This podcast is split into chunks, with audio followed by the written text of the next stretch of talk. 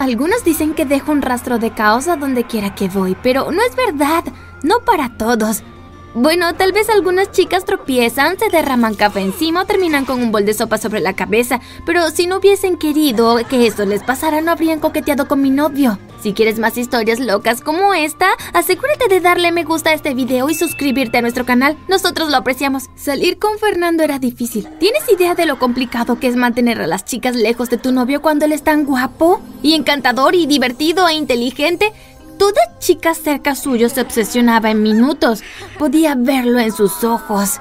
Incluso su familia está obsesionada con él. Su mamá le escribía todos los días como una psicópata. Cuando hablaban, yo los escuchaba a escondidas. ¿Acaso ella estaba tratando de presentarle a alguien más? Siempre sentí que ella estaba en contra de nuestra relación. Oh, te ves linda con ese vestido decía su boca, pero sus ojos decían lo contrario. Yo odiaba visitar a la familia de Fernando. Era todo abrazos, besos y preguntas. Pasaban preguntándonos cuándo nos casaríamos o si planeábamos tener hijos. Solo querían que yo titubeara para decirle a Fernando que lo mío no iba en serio. Me daba cuenta. Todos andaban detrás de mí. Es exactamente por eso que casi boto los platos que estaba sosteniendo mientras escuchaba a Fernando hablar con su mamá antes de nuestro aniversario. ¿Estás segura de que la casa estará lista para el jueves? En menos de un segundo yo ya estaba atando cabos.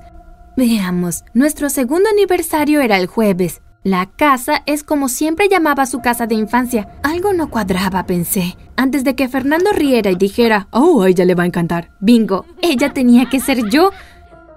Él quería que pasáramos nuestro aniversario en casa de sus padres. Tenía que hacerlo cambiar de planes ya. Primero, elegí una película muy romántica sobre una pareja que se iba de viaje para ver esa noche. ¿Por qué no puedes ser así de romántico? Le pregunté. Sabía que era competitivo, así que eso lo pondría en marcha. Luego comencé a dejar folletos de refugios para parejas por todo nuestro apartamento. Encontré uno de los folletos pegado a la nevera con una pequeña nota que decía, está bien. Gané. Nada de aniversario en casa de sus padres. Escogimos un spa en el campo para nuestro aniversario. Quedaba unas pocas horas, así que cargamos nuestro auto con nuestros bolsos y todo tipo de bocadillos. Decidí conducir porque había sido mi idea ir tan lejos. Después de un rato de haber dejado la ciudad atrás, el cielo se oscureció y Fernando empezó a ponerse nervioso. Estaba lloviendo fuertemente. Fernando seguía golpeteando sus dedos contra la puerta del auto y rascándose la nuca. Me volví hacia él y acaricié su mejilla para que se calmara. Me dio una pequeña sonrisa que se desvaneció y su cara fue iluminada por unos faros de luces que se acercaban. Viré justo antes de que chocáramos con un enorme camión que venía hacia nosotros. El auto saltó fuera de la autopista. Todo mi alrededor giraba hasta que chocamos contra un árbol y nos detuvimos.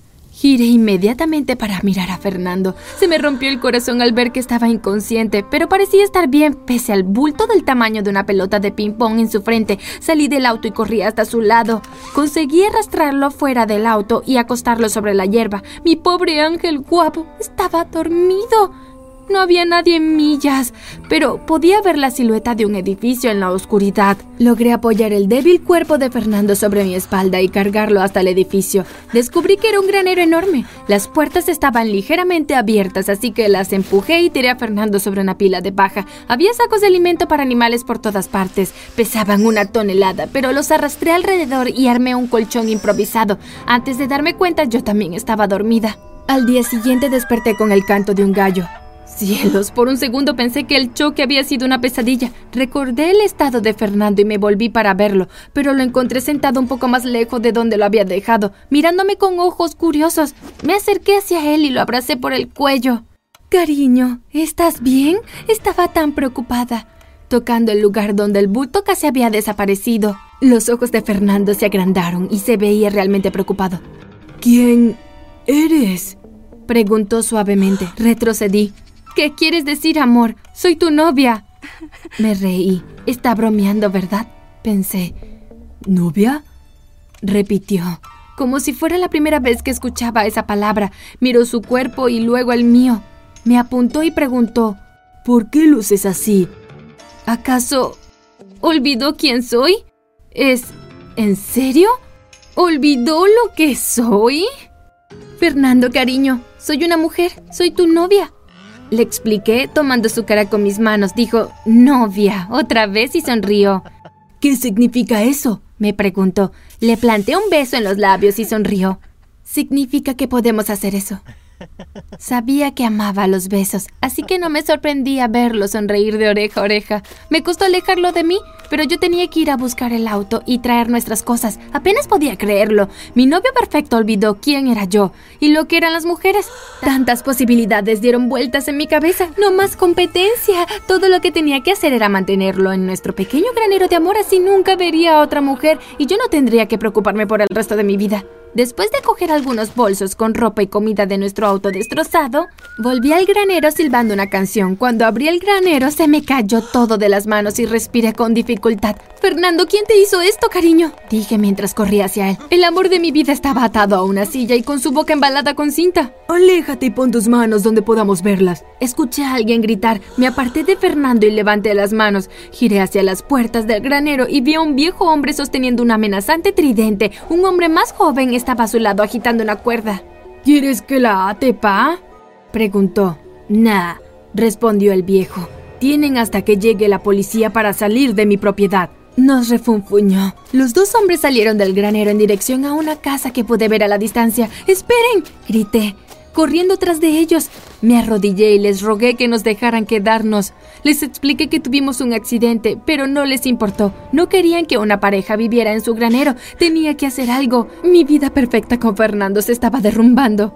Somos hermanos, dije de golpe. Somos hermanos. Estamos escapando de nuestros padres que están demente.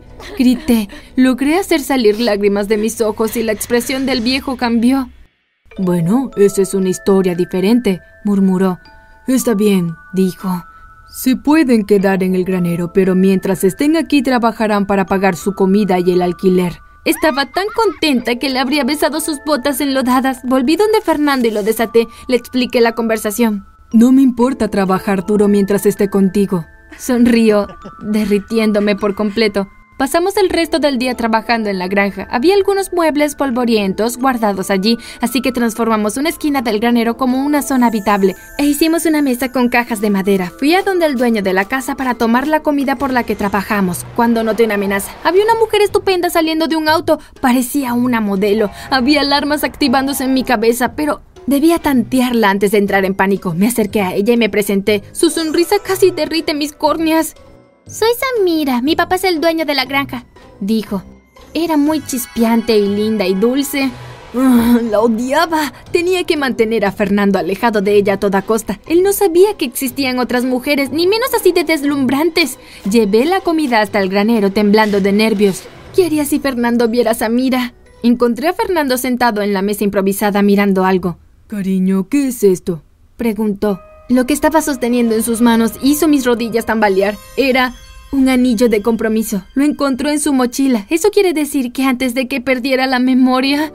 Se me hizo un nudo en la garganta cuando le expliqué a Fernando lo que era. Cuando estábamos cenando, olvidé todo sobre Samira. Éramos solos los dos, como siempre debió ser. Pasé el día siguiente manteniendo a Samira lejos de Fernando desesperadamente. Golpeé el lomo del caballo de Samira mientras le ayudaba con él, así que galopó lejos con ella encima antes de que Fernando pudiera verla. Cubrí a Fernando con alimento para pollos. En el momento en que entró Samira, así que todo lo que ella vio fue una nube de pollitos. Llegué a límites insospechados, así que cuando cerré las puertas del granero ese día, estaba exhausta. Cuando me volteé, mi agotamiento desapareció. Fernando había cubierto el granero con velas, había puesto la mesa y llevaba la mejor ropa de entre las cosas que había traído. Yo estaba asombrada y él nervioso.